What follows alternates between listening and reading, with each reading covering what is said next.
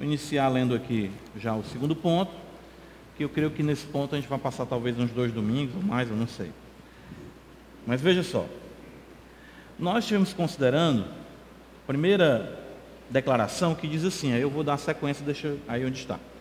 Boas obras são somente aquelas que Deus ordenou em sua santa palavra, e não as que, sem a autoridade delas, são realizadas por homens movidos por um zelo cego ou sobre qualquer outro pretexto de boa intenção. Segundo parágrafo. Essas boas obras, feitas em obediência aos mandamentos de Deus, são os frutos e as evidências de uma fé viva e verdadeira. E por elas os crentes manifestam a sua gratidão, fortalecem a sua confiança, edificam seus irmãos, adornam a profissão do Evangelho, fazem calar os adversários e glorificam a Deus, de cuja feitura são criados em Cristo Jesus para isso mesmo, a fim de que, tendo seu fruto para a santificação, eles possam ter a vida eterna. Então, na segunda declaração, nós vamos observar que a confissão, ela vai destacar o fruto, né? E ainda deixando o link com a raiz, né? Que é muito importante. Ou seja, que os frutos e as evidências, né? exatamente de uma vida cristã transformada são as boas obras.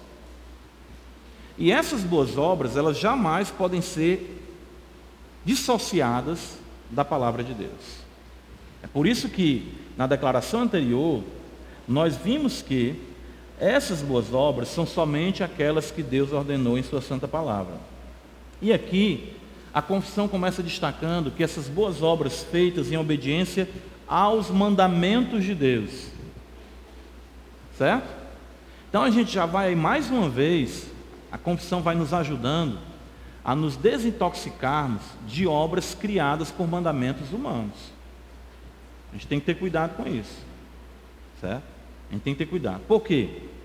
Porque aqui surge uma questão importante que eu creio para a nossa vivência como crentes. Uma coisa muito, muito importante nós aprendermos nós distinguirmos tradição da palavra de Deus.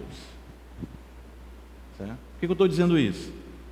Porque os crentes, nós como crentes, temos a tendência de observar as tradições, isso aí é de todo homem, como se eles tivessem o mesmo peso da palavra de Deus. Aí o que acontece? Às vezes você vem de uma igreja em que as pessoas, por exemplo, a, ah, na hora da ceia, hoje nós vamos ter ceia à noite.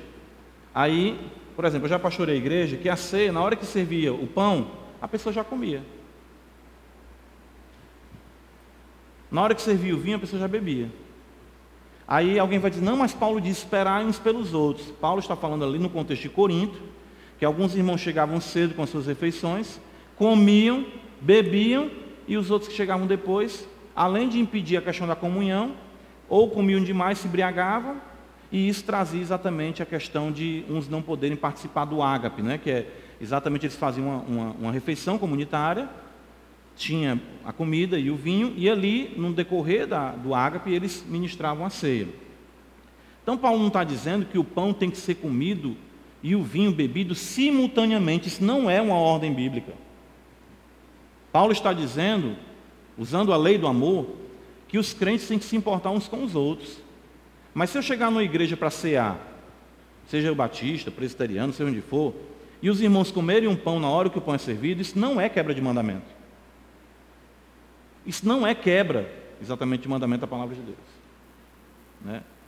É, por exemplo, eu, eu lembro que antes da pandemia, né, é, logo antes do começo da pandemia, 2020, né, Aí eu, eu, eu fui à porta para cumprimentar os irmãos.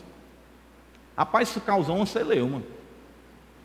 Eu disse, ai, vai e, é, e, faz mal apertar a mão dos irmãos, né?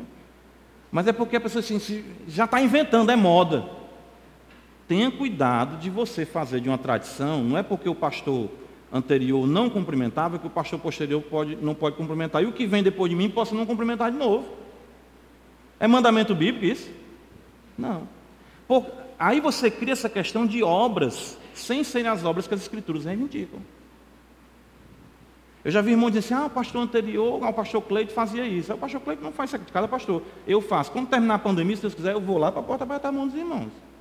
Se você não quiser, você dribla para lá que eu não aperto a sua. Ficamos em paz. É, passa assim de lado, né? Dá um, um ninja assim para a direita ou para a esquerda, não tem problema. Mas é porque nós, assim, na minha, isso é percepção minha como pastor, né? E que pode ter outra percepção, percepção diferente, não tem problema. De repente, se eu disser aqui um dia, irmãos, vamos, é, o pão, aí eu digo, os irmãos permanecem sentados. Aí os irmãos, vixe, não ficou de pé. Meu Deus, o que é que eu faço? Não, fica sentado. É mandamento bíblico comer o pão de pé? Sim ou não? Não, uma tradição. De repente foi o pastor que implementou, outro pastor anterior a ele. Ou ele aprendeu com outro pastor. Depende. A gente tem que ter cuidado que as boas obras são feitas em obediência aos mandamentos de Deus. Agora, claro, aí você vai pegar o texto bíblico, deixa eu ver aqui se eu. Ah, aqui. Que Paulo diz assim, olha. Deixa eu só achar que a referência digo para você. Você vai pegar o texto bíblico e observar. Tradição é bom? Sim. As tradições elas devem ser cultivadas? Sim. E as tradições elas podem ir e vir. Contanto que elas não firam o princípio da Escritura e não sejam colocadas como? Acima das Escrituras. Certo? Então isso aí, a, a, a, às vezes, é, é, nós temos algumas questões que a gente tem que aprender a ter mais flexibilidade como crentes. Para a gente exatamente não, não nos tornarmos pessoas intransigentes, né? E pessoas assim, difíceis de se lidar. Assim, eu não aceito isso, eu só aceito se for desse jeito. Se não for desse jeito, não, não, não dá certo. Né? Ah, deixa eu ver se eu acho aqui a referência aqui. Acho que eu perdi aqui a referência. Bem, Paulo diz assim, aí você vai encontrar para mim se está com aplicativo, não vou usar aplicativo agora. É, quanto vixe em mim, seja por obra, o que as tradições, Paulo diz, a isso guardar. Procure para mim enquanto eu vou falando aqui. Algum irmão aí no aplicativo aí pode achar no, Pensei que eu ia achar referência, mas eu não decorei aqui. Deixa eu ver aqui. Pronto. Mas enfim. Então, nós temos que ter cuidado com isso. Aí o que acontece? Quando é que se torna pecado exatamente eu não cultivar uma tradição? E pode se tornar pecado, pastor? Pode. Mas você acabou de dizer que ela não é contra a palavra de Deus? Sim, ela não é contra. Aliás, ela não está acima. Mas quando você exatamente vai contra uma tradição, por conta de birra e de autonomia, o seu espírito é faccioso. O seu espírito é faccioso. Então vamos lá. É, é, eu lembro que o pastor Cleito, dando aula na classe de membresia, quando eu fiz a classe lá com ele, ele disse assim uma coisa, ele falou, né? Muito importante isso aí. Ele disse, irmãos, ele falou, nós temos que entender que o ambiente é maior do que a gente. Então, se eu chego na igreja e a igreja tem essa cultura, né? eu não vou dizer assim, né? Na hora, vamos dizer assim, eu estou aqui, a gente fica de pé na hora de comer o pão. O irmão diz assim, eu vou ficar sentado, porque isso é catolicismo. Ficar de pé para o pão, isso é catolicismo. Tem gente que pode ter mentalidade assim, é catolicismo. Porque no, na época dos puritanos, é, é, a igreja anglicana demandava que o fiel se ajoelhasse para receber o pão na boca. Aí se ajoelhava, como os católicos acontece, né? Aí os puritanos não, aí já está aquela questão de se ajoelhar diante né, do, da pessoa, do pão e tudo, enfim. Mas, por exemplo, se você tem uma tradição na igreja, que essa tradição ela não fere um princípio bíblico, e você, por insurgir-se por aquilo, porque não aceita aquilo ali, você está pecando pelo seu espírito faccioso e insubmisso. Né? Então, às vezes a pessoa diz assim: é pecado estar na igreja de bermuda? Não, a Bíblia não diz isso. Mas eu não vou para um fórum de bermuda. Eu não vou para ambientes solenes de bermuda. Então, por que, que eu não posso ter o cuidado de observar o contexto da igreja e entender que aquela roupa, ela, ela, ela arranha ali, ela não, ela destoa do que é aquele ambiente que nós estamos ali reunidos em adoração. Certo? Então, as tradições. Né? Ninguém encontrou aí, não, referência para mim? Oi? 1 Coríntios 11, 2. Ah, ótimo. Olha só, abre aí. 1 Coríntios 11, 2. Olha aí só o que é está escrito, olha só.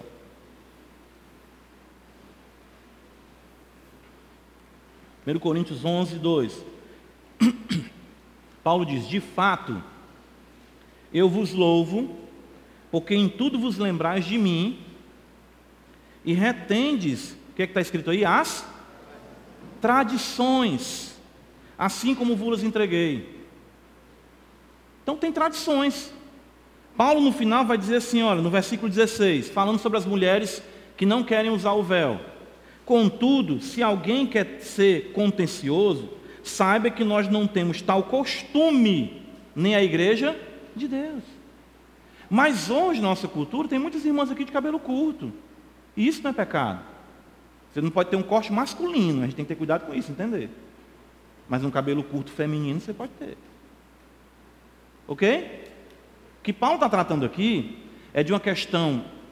É, é, os apóstolos sempre tinham cuidado de nos transmitir as verdades em um contexto eterno, para nunca a gente pegar e colocar isso como, como a, característica de seita, que todo mundo tem que ser igual. Então, os apóstolos, aqui no caso, Paulo está falando do cabelo, que aí no caso, os irmãos assembleanos, né, hoje muito menos, outras pessoas aí que já se apegam a essa realidade, que não pode cortar o cabelo baseado no 1 Coríntios 11. Já viram isso, não já?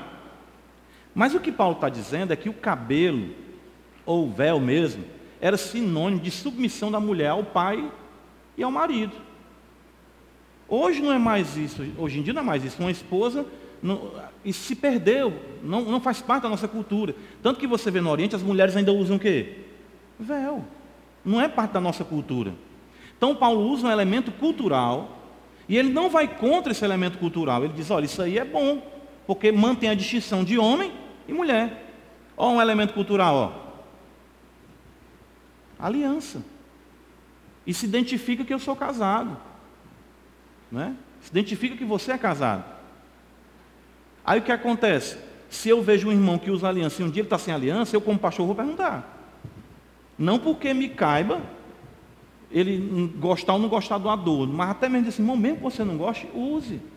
Porque isso é importante, vai transmitir uma ideia de que você está brigado com sua esposa, ou de que você já está pensando em se separar, não é não? Você vê assim, ou então de que você está pensando em, em, fazer outras coisas. Né? Tanto que a pessoa casada, quando vai fazer coisa errada, o que, é que ele faz? Ainda fica a marca, né? Isso aqui marca é essa? Não, é que eu trabalho digitando, aí vai. Aí mente, né? Mas é exatamente isso aí. O microfone vai chegar até ali atrás, pronto, enquanto eu vou falando aqui. Então, às vezes, a tradição, se ela não ferir um princípio bíblico, ela pode ser mudada. Né? Então, às vezes a gente tem algumas. Tra... Isso eu estou falando porque para a gente, a igreja. Está dando só um chiado aí. A igreja, por exemplo, quanto mais o tempo passa, a igreja ela vai tendo história. E as histórias vão acontecendo. Né? Isso aqui é muito pertinente para a nossa realidade também. Porque, às vezes, de repente, como pastor, eu mudo uma coisa, e aí a pessoa, que é isso? Não, irmão, observa se a mudança fere um princípio bíblico. Não. O que foi que o pastor viu desse lado aí? Ele viu isso aqui, viu isso aqui. Ah, então pronto. Né? Por exemplo, atualmente nós não temos cantina. Nós estamos tendo o quê? O chocolate crente. Aí eu pergunto, está escrito: terás cantina após o culto, e se um dia tirar, tu irás direto para o fogo do inferno. Está escrito isso aí?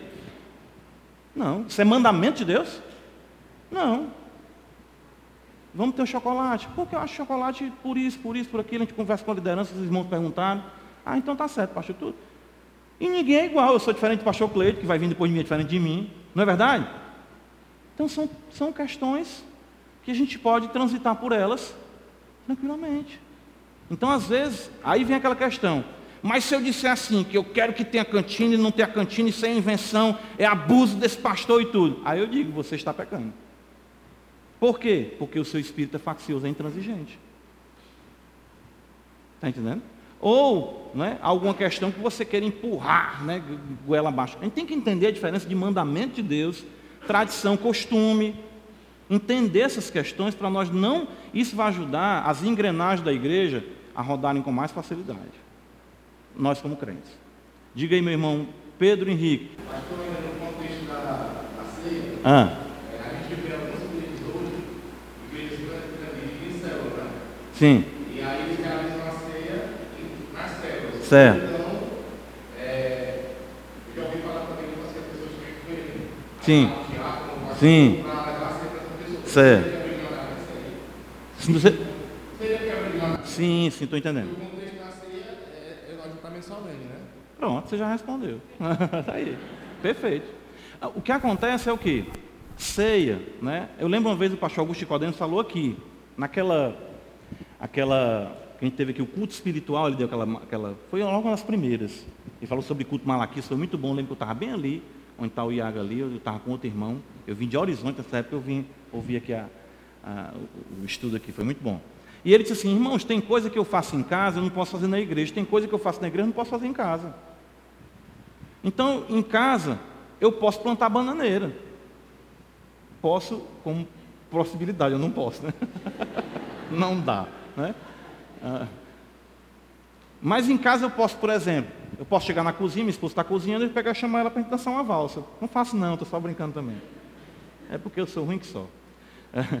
Mas eu não vou querer dançar na igreja, eu não vou querer plantar bananeira na igreja. A ceia é por um ajuntamento dos crentes. Então não existe essa questão de. de, de é? Às vezes os irmãos tinham esse equívoco, né? Está reunido sete, oito pessoas numa casa. Por exemplo, um PG nosso. Aqui está a igreja Batista para caramba. Não. Não pode, é diferente.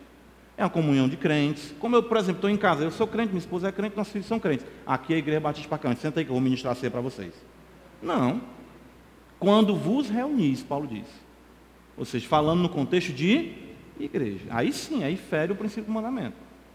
Outro equívoco, que eu já fiz isso como pastor, que a igreja demandava isso aí, era levar a ceia. Aí tem o estojozinho bem bonitinho. Aí tem a garrafinha com vinho, o pãozinho, sabe? A bandejinha, tudo, tudo vinho, tá? Tudo pequenininho, né?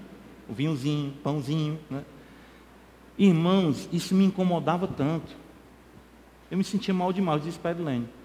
Às vezes eu disse, vamos comigo, porque faltava aquele ambiente, sabe? Faltava aquela coisa. Aí eu chegava às vezes lá na casa da, da irmã, de idade, aí estava lá ela sentada, aí estava lá a gente lá na cozinha, menino, correndo, sei o que tal, ai, diabo desse menino, aquela coisa. E aí eu recebi do Senhor, que também vos entreguei. Eu... Era ruim demais fere mesmo. Né? Mas isso é uma questão supersticiosa para com a ceia. De que a pessoa, se ela não comer, tomar ceia, ela não é salva. A Bíblia diz que quem crê e for batizado, mas não colocando o batismo como condição sine qua non, mostrando que quem crê obedece ao mandamento. Mas não que isso signifique que se eu não tomar ceia, o ladrão foi batizado? Participou da ceia? Ah, glória, né? E foi salvo. Então realmente fere isso aí o princípio, né? Então, mas eu estou falando isso aqui para os irmãos, até para a gente cada vez mais entender essa questão, porque às vezes acontecem algumas coisas. E esse, irmãos, eu vou dizer algo para vocês aqui. Me vejam aqui do lado de vocês como irmão, como amigo, como pastor, né, nesse sentido, e como amigo. As coisas, sabe qual dos, um dos grandes problemas que a igreja enfrenta? Eu, eu, eu, falo, eu falo isso no seminário, dando aula. E eu aprendi essa lição com o pior professor, não é? Eu digo isso, pobre professor, mas não vou dizer o nome dele não. Porque na matéria que ele dá era ruim demais. Mas ele disse assim, olha, vocês na igreja não vão ter problemas doutrinários. Né? Olha aí. Né? Fui falar do professor. Né? Vocês não vão ter problemas doutrinários. Eu não vejo aqui raramente algum irmão, raramente não, não vi alguém se levantar e dizer que, pastor, eu quero dizer que Jesus Cristo não é Deus. Primeiro que perto dele tivesse uns, cinco, uns três, quatro irmãos que eu conheço aqui, mete logo a sola nele, né? né? Não vão dizer, que é isso? Tá ficando, né? Pega logo ele aqui. Oh, o neném diz que corta só a língua, né? né? Então isso não existe. Mas sabe quais são os grandes problemas da igreja? Aí ele falou: vocês vão ter problemas de relacionamentos. E os problemas de relacionamento são por essas questões.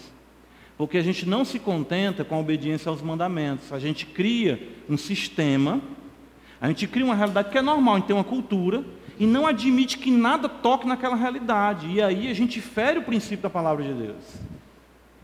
Era isso que Paulo ele ficava tentando ensinar para os judeus. Irmãos, isso não tem mais importância. Veja como Paulo sofria. Observa as epístolas. Irmãos, não é por comida, não é por bebida. Irmão, não é por cabelo. Irmão, não é por dia de lua, não é por aquilo. Irmãos, em Cristo Jesus nem a circuncisão, nem a incircuncisão tem valor algum, mas a fé que atua pelo Gálatas 5:6. Observa que a luta de Paulo era essa. Raramente você vai observar no contexto da igreja. Claro que algumas heresias adentravam, como a gente enfrenta também hoje, de neopentecostalismo, enfim, essas questões mais pelagianas, né? A gente até hoje ainda trabalha, mas a gente tem que entender que as boas obras são feitas em obediência aos mandamentos de Deus, certo? Aos mandamentos de Deus. E aí vem uma coisa, eu lembro que um pastor Cleito falou uma vez aqui, né? Até falei no domingo aniversário dele, né? Eu disse, pastor, o senhor, o senhor é, é um, eu tenho um livrinho só dos seus, né? Das suas falas, das suas sínteses, né? E uma vez ele estava falando aqui, aquelas coisas do pastor Cleito. Ele disse assim, a Bíblia diz que não tatuarás. A Bíblia não diz isso. Mas não estou lhe dizendo como pastor, obedeça. Certíssimo. Está certo. Os irmãos conhecem a igreja, Batista Parquelândia, os seus pastores, os seus diáconos, sabem que a gente não tem tirania, autoritarismo, não tem nenhum fascista espiritual aqui, não. Então, se eu, como pastor Cleiton está dizendo na posição dele, eu, como seu pastor, estou dizendo que é melhor você não fazer isso, obedeça. Eu não sou o seu pai espiritual? É sim. Então, às vezes, a pessoa quer muita. No mundo que a gente vive hoje, as pessoas querem um, um, uma questão de porquê, porquê, porquê. Eu sempre disse isso por mim lá em casa. Não faça isso. Eu disse, mas por quê? Porque eu estou mandando. Ah, eu sou seu pai. Você tem que me obedecer. Eu vou ter que explicar as razões de tudo. Não é assim também não. Por exemplo, está lá na lei no Antigo Testamento. Não cozerás o cabrito no leite da mãe. Já viram esse texto? Por quê? Você sabe por quê? O que, que ele diz, Senhor? Porque eu sou o Senhor. Ele não diz que mas, senhor, não vou poder comer estrogonofe. Não. Era estrogonofe, né? Não, é não? Carne no leite, não é estrogonofe? Não comerás estrogonofe. Por quê? Porque eu sou o Senhor. Não comerás bacon. Vale o bacon agora. Eu sou o Senhor. Não comerás lagosta, nem camarão, nem cavala. Bom, não é não? Por quê? Porque eu sou o Senhor. E o que é que isso tem a ver ser o Senhor? Porque eu mando e você obedece. Esse é o Senhor Deus falando, né? Então não sou eu não, viu? Então o princípio aí vem para a gente dessa realidade. Aí nós queremos estabelecer algumas coisas que, meu Deus, não. A gente tem que ter mais flexibilidade, mais entender algumas coisas. Isso é muito importante na vivência nossa. Não é? Até mesmo eu vejo na minha questão de liderança, com o pai, tem coisas que eu vejo no menino e assim, tem que ser dessa forma. Eu disse, ah, mas espera aí. Aí eu começo a dizer, não, não pode ser assim, eu tenho que compreender, embora né, eu estou falando aqui no caso, eu mesmo na função de liderança, eu tenho que entender as razões também, observar. A gente não pode ser essa realidade irredutível, inflexível, caxias com as coisas, não. A gente tem que exatamente observar aquilo que procede. Eu estou falando isso aqui dentro desse contexto porque isso é muito bom para a nossa relação. Isso é muito salutar. Isso é muito bom. Isso aí me ajudou muito. Isso aí eu vi muito, sabe, o microfone ali com o irmão Bruno. Está chegando. E eu vou lhe dizer, sabe com quem eu conversei muito isso aí? Vocês nem sabem com quem foi? Com o pastor Cleide. Isso, eu tinha conversa com o pastor Cleide, eu chegar na casa dele três horas da tarde, ele ia gostar muito, é 10 horas da noite. Eu digo assim, conversando, e eu dizia, mas pastor, isso, ele pastor, mas você, pastor me discipulou, ele trabalhou essas coisas, a gente foi conversando. Que eu eu vim de outra tradição, como os irmãos sabem. Quando eu vi algumas questões, eu. Aí o pastor, não, pastor, senhor está se detendo em coisas que não tem. Irmãos, foi uma benção para mim. Foi uma benção. Quando eu falei aqui, no dia da posse, se o pastor Cleito for o fiel da balança no aperfeiçoamento do meu ministério, não que eu tenha que me aperfeiçoar, ainda tenho. Eu não estou exagerando, porque ele me ajudou a encontrar esse equilíbrio aí. Diga aí, irmão. A pergunta é só a respeito que o senhor falou, a questão do, do pastor, né, como sendo o nosso pai na fé. É, eu vim de um contexto, né, antes de vir para cá, um contexto meio conturbado em relação à igreja, em relação à, à liderança. E muitas coisas que o pastor falava não condiziam com o que a, seria a obra de Deus em relação ao mandamento. E aí como é que a gente deve agir se a gente, por exemplo, se surge algum mandamento que o pastor tá, seja na cabeça dele, seja só na cabeça dele, mas não seja bíblico, como é que o, que um membro deve agir? Como é que ele deve. Boa pergunta. Você não deve, você não deve sujeitar a sua vida por aquilo que não seja claramente estabelecido na palavra. certo? Então vamos lá. Se você observar um ensinamento da minha parte, do pastor Ariel, do pastor Cleiton, de qualquer outro líder, diácono, dizendo que você faça uma coisa contrária à escritura, você não vai obedecer. Então você vai o quê? Procurar até mesmo, primeiro entender, porque às vezes também existem algumas questões, aí eu vou dizer que não é o caso do, do irmão Bruno, eu conheço tudo assim. Estou só dizendo assim, tem também a maneira como você chega. Porque às vezes a pessoa, ela pode ter falhado. Não é não? Mais uma vez o pastor Cleito aqui, ó. Ninguém opera com margem de erro zero. Isso vale para pastor também. Eu conversando com um pastor amigo meu ontem, ele disse assim, pastor, eu sempre digo isso para a minha igreja. Meu carro tem marcha ré. Eu posso o quê? Voltar atrás. Eu não sou perfeito. Meu carro tem marcha ré. Aí eu disse, é mesmo, né, pastor? É. Ele disse, falo isso para minha liderança, falo isso para a igreja. Meu carro tem marcha ré. Um líder, como Pedro diz, ele não é dominador do rebanho. Ele lidera pelo amor. O segredo de uma liderança está em amar Cristo. Se ele amar Cristo, os cristãos seguem ele. Agora, claro, se houver um erro desse, é muito importante ter certeza de que houve esse erro e até a maneira de você chegar, sei lá, se for comigo, o irmão Antônio, o pastor Ariel. Pastor, é porque aconteceu isso aqui, eu queria entender se eu entendi correto. O senhor falou assim, assim, assim, assim. É isso ou eu entendi equivocadamente? Antes de você sair dizendo, pastor está ensinando heresia. Não é assim? Por que, que a Bíblia fala? Se teu irmão pecar, faz o quê? Vai procurar. Só que a gente tem, antes de procurar um irmão, a gente vai procurar 20 pessoas. Aí você já, já difamou a pessoa. Isso aí vale para qualquer crente, para o pastor também. Eu estou aqui pregando, falei alguma coisa, e você espera ali, senão pode ter sido uma compreensão minha, eu vou perguntar ao pastor. Pastor, por favor, queria só entender, não me leva mal. Né? Porque eu, por exemplo, procurar meus professores e meus pastores, eu tinha muito cuidado. Como eu respeito todos os irmãos. Eu não vou dizer assim, o senhor disse assim, assim, assim, que tem, hoje em dia, nessa, no, hoje em dia, no, nos frangotes teológicos, né, os frangotes teológicos eu falo é que vê os vídeos de três minutos, lê um livro do uh, Margins, e aí já exatamente acha que já sabe tudo de, de teologia. Hein? O senhor falou que a realidade infralapsoriana. Só ali eu já, a pessoa se fecha. Eu já não, pastor, eu queria assim entender se, se eu entendi correto. Em dado momento na sua prédica, o senhor falou assim, assim, assim, assim, desse jeito. O que, que o senhor estava querendo dizer com isso aqui? Eu só estou querendo entender, pastor, não leve a mal. Então, eu não, meu irmão, que é isso? Eu estava querendo dizer isso, isso, isso. Ah, sim. Então eu tinha entendido diferente. Em vez de você procurar várias pessoas, porque iniciei, você está pecando. Você tem que procurar o irmão. Não é isso que o Senhor fala em Mateus capítulo 18? Se teu irmão pecar, vai arguí-lo tu e ele só. Se ele te ouvir, o que a Bíblia diz? Acabou a conversa, ganhaste teu irmão. Então o problema, viu, Bruno? É isso, então você chega e pergunta. Aí se o pastor, né? Já aconteceu. Já aconteceu comigo. Eu lembro que estava na igreja pastoriana e eu estava pregando. Olha aí como.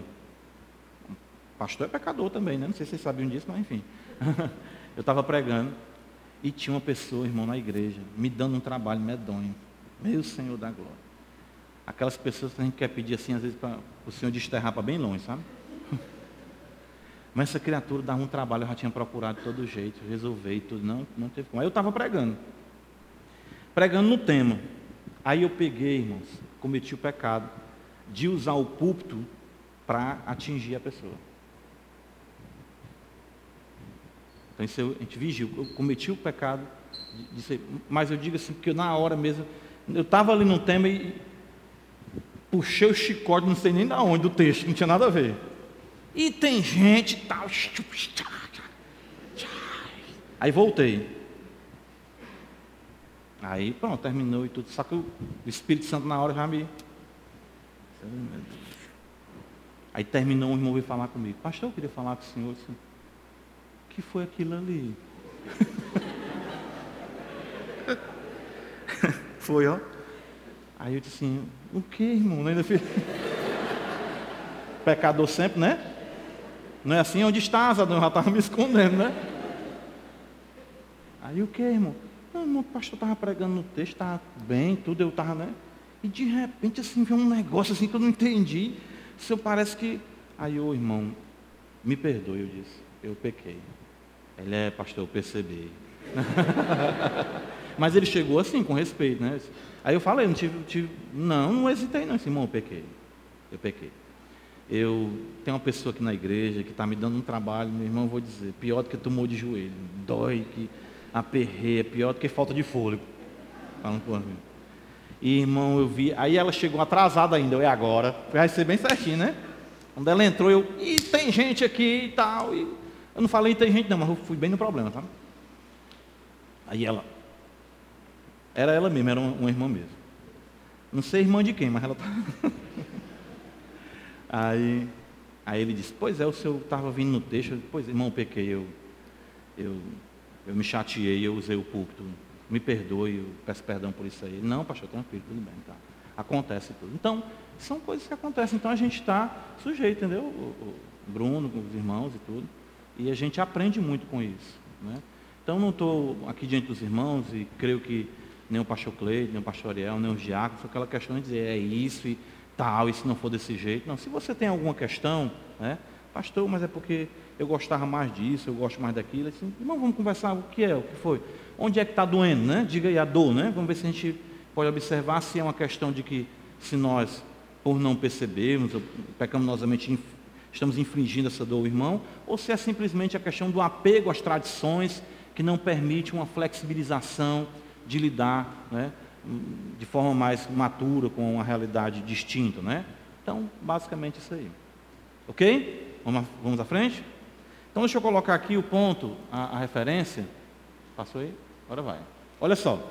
Estas boas obras feitas em obediência aos mandamentos de Deus são frutos e as evidências de uma fé viva e verdadeira. Porque, irmãos, é assim: a Bíblia, a palavra de Deus, ela nunca é inativa quando opera realmente na vida de um homem. Parece até redundante o que eu estou falando, ela opera, essa inativa, mas é porque as pessoas hoje se acostumaram a, a lidar com as escrituras, que eu também é, entendo, não estou querendo aqui também ser legalista com isso, mas eu entendo mais que é a escritura que trata com a gente. Claro que quando eu falo lidar é ler, né? enfim, eu sei disso. Mas as pessoas aprenderam a especular a escritura e não a serem sondados pela escritura. Quando as escrituras entram em contato com a alma, ela germina, sempre. Sempre, sempre. Quando ela entra em contato com a alma, eu estou falando. Está lá em Mateus capítulo 13, semeador saiu a semear, uma parte caiu à beira do caminho, Satanás levou, outra parte caiu entre espinhos, foi se focar, uma parte caiu em solo pedregoso, né? germinou, mas morreu logo. Mas caindo em boa terra, ela se assenhora da terra. Aí você já vê a, a beleza do enunciado aí. Feitas em obediência aos mandamentos de Deus são os frutos e as evidências de uma fé viva e verdadeira, porque a Escritura ela age sobrenaturalmente em nossas vidas. É aí que vem a grande distinção de nós estarmos lidando com uma seita e com a verdade. A seita, você é o decoreba, que é o que muita gente está fazendo com a Bíblia. Decora as regras, decora como, como se sair de um, de um emaranhado, um debate teológico com alguém, enfim. Mas as escrituras não, a Bíblia, ela se apropria de você. E quando ela se apropria, ela vai gerar fruto, fé. Você vai começar a crer no invisível. Como diz 2 Coríntios 5,7, Paulo diz, andamos por fé e não por vista. E você começa a interpretar a totalidade pela lente das Escrituras. Expressão que Calvino gosta de utilizar. A lente das Escrituras. Você começa a entender a si próprio, entender os que estão à sua volta, entender o mundo, entender os seus pecados à luz das Escrituras. Jamais a Bíblia ela deve ser utilizada em contexto de debate. Digo isso para vocês. E vou dizer isso mais uma vez com respaldo, eu lembro aqui que aconteceu na Parquelândia.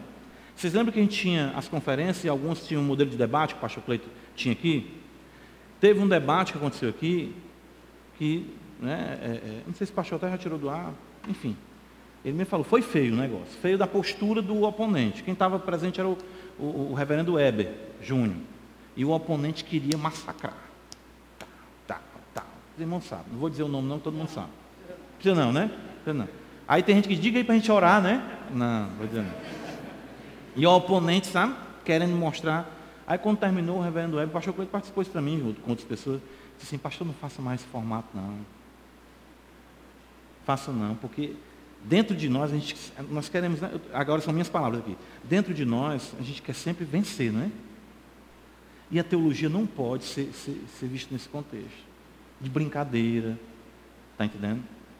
De brincadeira, de debate. Dr. Lloyd Jones nunca aceitou participar de debate. Ele dizia que as escrituras não são para ser debatidas. As escrituras os mandamentos trazem a fé viva e verdadeira e começa a frutificar na vida de um homem e de uma mulher para a glória de Deus. Então, às vezes você vai dizer, ah, mas no debate tal é bom que prova diante dos ímpios e tal. Não. A fé, ela vem pelo ouvir a palavra de Deus. E ouvir a proclamação, é Cristo pregando autoritativamente, e não com argumentação ou arrazoados humanos, porque salvação não é convencimento da mente caída, salvação é revelação a uma mente caída. É isso que a gente tem que entender.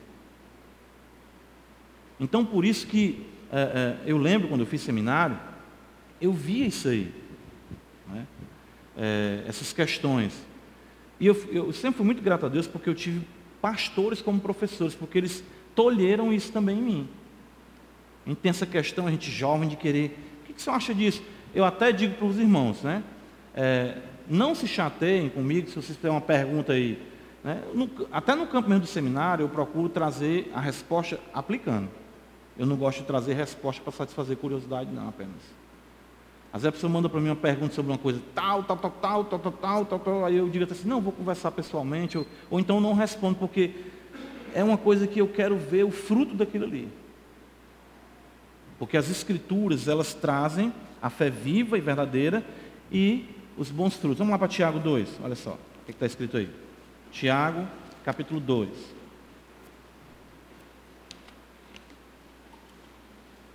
Qualquer coisa pode levantar a mão que os microfones estão apostos aí, viu?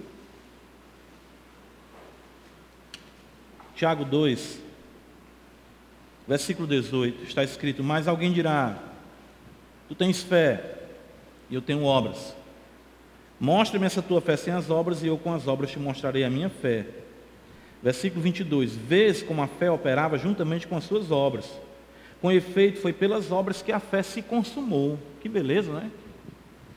Então a gente tem que, sabe, irmãos, é, é, é, se esse crivo fosse passado hoje, no mundo que se chama evangélico, eu vou ser generoso. 70% da profissão de fé não permaneceria. Seria apenas profissão de fé, não teria fruto. É por isso que nós somos um país com milhões de evangélicos, eu falo isso, sem praticamente nenhuma influência na sociedade. Eu não estou falando aqui de influência política, não, que não é a influência que a Bíblia demanda. Nós não precisamos de representantes no meio jurídico, não precisamos de representantes no meio na Assembleia, não precisamos de representantes no meio nos cargos executivos. Os crentes mudaram o mundo, e você pode observar na reforma protestante, você pode observar com os puritanos, tanto que quando os puritanos foram para o contexto político, arruinaram. Arruinaram. Quiseram exatamente dominar a questão do governo na Inglaterra, arruinou. Por isso que, aqui puxando para a nossa realidade, né, os puritanos separatistas, independentes, envolvendo os batistas, foi que sempre tiveram esse cuidado de não querer o braço com o Estado. Os outros puritanos, na realidade presbiteriana, anglicana, foram sempre andando de mãos dadas com o Estado. Então o que acontece é que nós mudamos o mundo, impactamos o mundo de dentro da nossa casa. É a mudança que a gente faz.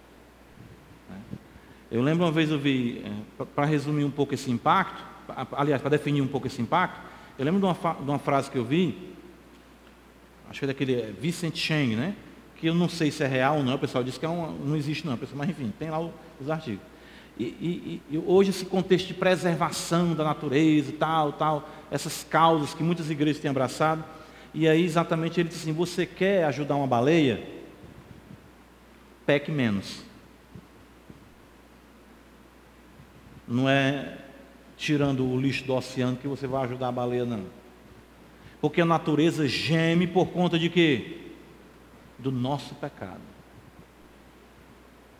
Então a gente tem muitas essas questões é, de causas, de bandeiras, né? Que, que, isso entrou muito na igreja, isso é muito nocivo. A gente tem que aprender a pensar biblicamente. Então as boas obras, elas, elas consumam exatamente a nossa espiritualidade, a nossa vida com Deus. Não especulação. Eu não me admiro com nenhum prodígio intelectual teológico. Eu não me admiro mais com isso. Não tem, não tem ninguém que chegue diante de mim dizendo, estou falando porque eu sei mais não. Conheço gente que sabe muito mais que eu. Mas para mim não quer dizer nada. Eu me admiro com um homem ou mulher, como diz o Senhor Deus, que treme da palavra de Deus.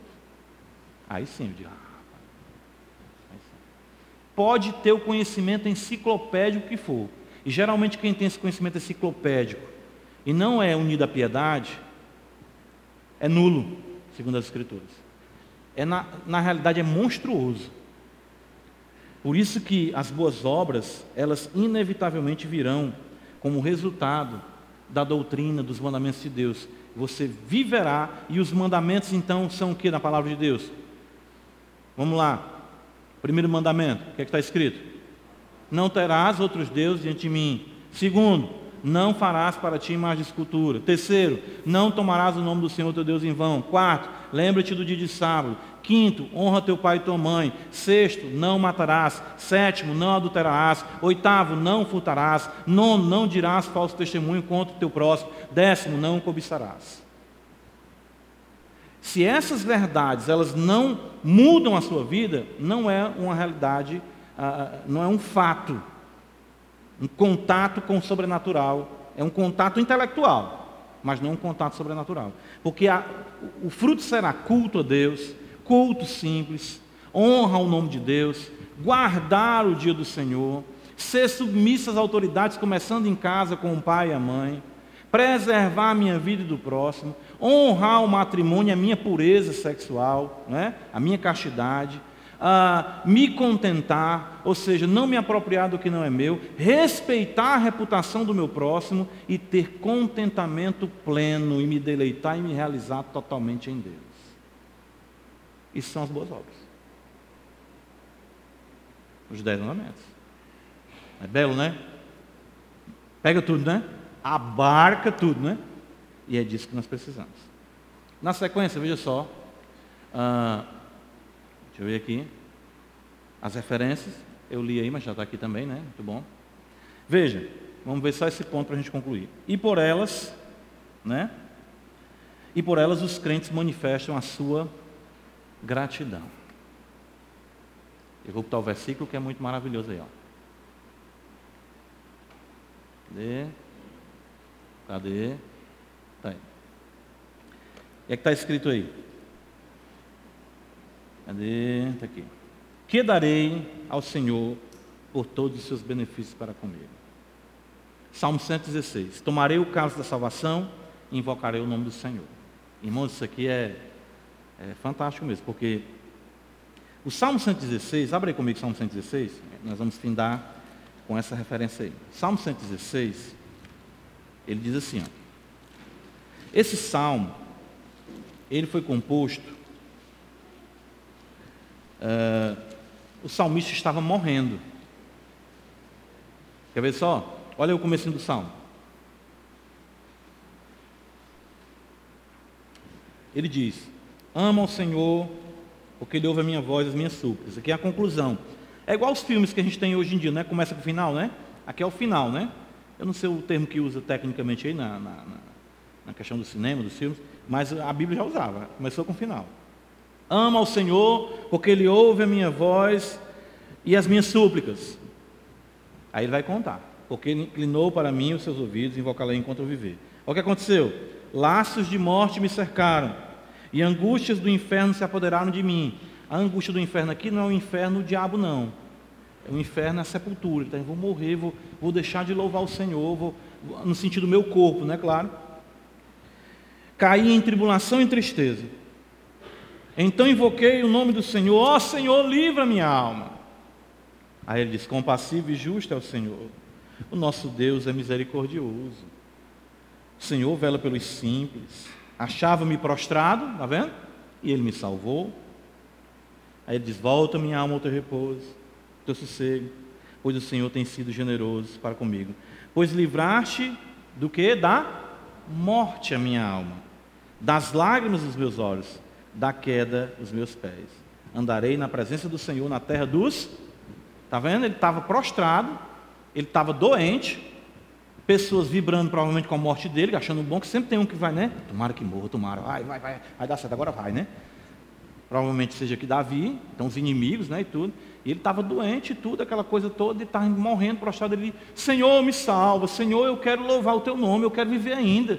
Aí o Senhor restaura a saúde dele, ele se levanta da cama e diz: Andarei na terra dos viventes, ou seja, aqui, na terra. Aí ele vai concluir dizendo assim: Que darei ao Senhor por todos os seus benefícios para comigo? Porque exatamente isso é que tem que surgir no coração do crente. A gente, quando é abençoado por Deus, somos salvos pelo Senhor, a gente exatamente tem o desejo de dar alguma coisa para o Senhor, né? mas o Senhor tem tudo.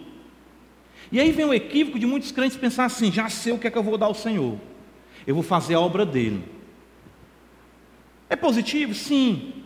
Porém, você tem que ter cuidado de que você não está pagando o que Deus fez com você. Né? É isso que muitas pessoas têm a mentalidade do dízimo aí afora, né? Eu vou dar o dízimo, que aí meu salário, ó. Eu lembro, né? Eu falei já isso em sala de aula, acho que falei para vocês. Eu trabalhava na galeria Pedro Jorge, parte livre e tudo. Aí passava uma senhorinha vendendo uns docinhos. Ela vendia um potinho com brigadeiro, depois do almoço a gente comprava, era um real na época o potinho, vinha três ou quatro docinhos. E um dia a gente chegou, e aí tia, tem um docinho? Não, já acabou. Isso acabou, graças a ela. Graças a Deus. Graças a Deus mesmo, porque eu fiz um voto com Deus de Ele me abençoar. E ai dele se Ele não me abençoar. Disse, aí na hora eu fiz assim, não, não faça isso não. A senhora está imprecando uma maldição sobre Deus. Ai dele. Não, o pastor ensinou e a gente pode dizer que ele tem que me abençoar. Não, pelo, aí eu digo, pelo amor de Deus, eu pensei que aquela mulher cair durinha na hora. Porque ela imprecou, ela lançou a maldição sobre o, o Deus que amaldiçoou. Ele não pode ser amaldiçoado, ele é bendito. Então a pessoa tem muito essa ideia de vou fazer a obra de Deus no sentido de pagar o que Deus está fazendo ou de compensar a sua espiritualidade. É aí onde muitos se equivocam nos serviços que acontecem. Vamos dizer aqui, na realidade, dentro da igreja às vezes fora da igreja. Quem tem essa mentalidade aí são os espíritas com o karma, são os católicos com, as boas obras. E o salmista diz assim: Que darei ao Senhor por todos os seus benefícios para comigo? Qual é a resposta à sua pergunta aqui? Qual é? Nada, eu não posso dar nada a ele. E pastor, o que, é que eu vou fazer então? Nada. Mas tem uma coisa que agrada a ele. Aí ele diz: tomarei o cálice da salvação. A ideia é o que? A ideia do cálice é você beber tudo. Lembra Jesus falou que tinha um cálice para beber? Né? Tem um cálice da ira de Deus. Esse cálice aqui é o seguinte: sabe no que é que Deus se agrada? No que é? É de você reconhecer que Ele é tudo e você não é nada, que Ele te salvou e não você, que Ele é poderoso e não você. Se dobre diante dele e diga: Senhor, meu Deus, meu Salvador, Rei da minha alma. Ele, tá certo. Tomarei o cálice da salvação. E invocarei o nome do Senhor. Veja que é um paralelismo aqui. O cálice é uma figura de se invocar o nome do Senhor, que está escrito em Romanos capítulo 10, na citação de Joel, capítulo 2, que aquele que invocar o nome do Senhor será. Está aí, ó. Tomarei o cálice da salvação, invocarei o nome do Senhor. Bonito, não é? Então o que é que eu posso dar ao Senhor? Nada, irmãos, a terra é dele. Ageu 2,8, meu é o ouro, minha é a prata. Quando você vem ofertar, quando você vem dizimar, o que é que você vem fazer, é uma pequena expressão do seu amor e da sua gratidão, não é barganhar favor, se sentir bem, não. O Senhor tem tudo. Nós precisamos dedicar ao Senhor exatamente a, a nossa vida em culto. É por isso que Paulo vai dizer, para a gente concluir aqui, né? Ele diz exatamente isso também, né? Rogo-vos, rogo pois irmãos, pela compaixão de Deus, que apresenteis como sacrifício vivo no vosso corpo, né? Que é um sacrifício vivo, santo e agradável a Deus, que é o vosso culto racional. Então, a nossa vida em devoção ao Senhor, certo? E tudo que você fizer, e tudo que, vi, que vier à mão para lhe fazer, nunca é. É por isso que você nunca deve aferir, certo? Por exemplo, vou usar um, um exemplo aqui negativo. Jeú foi rei em Israel e foi extremamente zeloso nas coisas do Senhor. Mas ele era ímpio. Mas ele sabia que Deus havia designado ele para uma missão. Então não adianta você ter zelo com as coisas e não beber o cálice da salvação e não invocar o nome do Senhor. É muito importante ternura no coração de uma salvação bendita, reconhecendo o existente do Senhor como fruto de uma verdadeira espiritualidade. Que isso então irá redundar em mais frutos em obediência aos mandamentos de Deus. Ok, irmãos? Vamos findar por aqui. É, Deus abençoe os irmãos. À noite nós estaremos ministrando a ceia do Senhor, né? Mas antes da ceia nós teremos a exposição da carta à igreja de Filadélfia, hoje à noite, no Apocalipse. Deus abençoe os irmãos.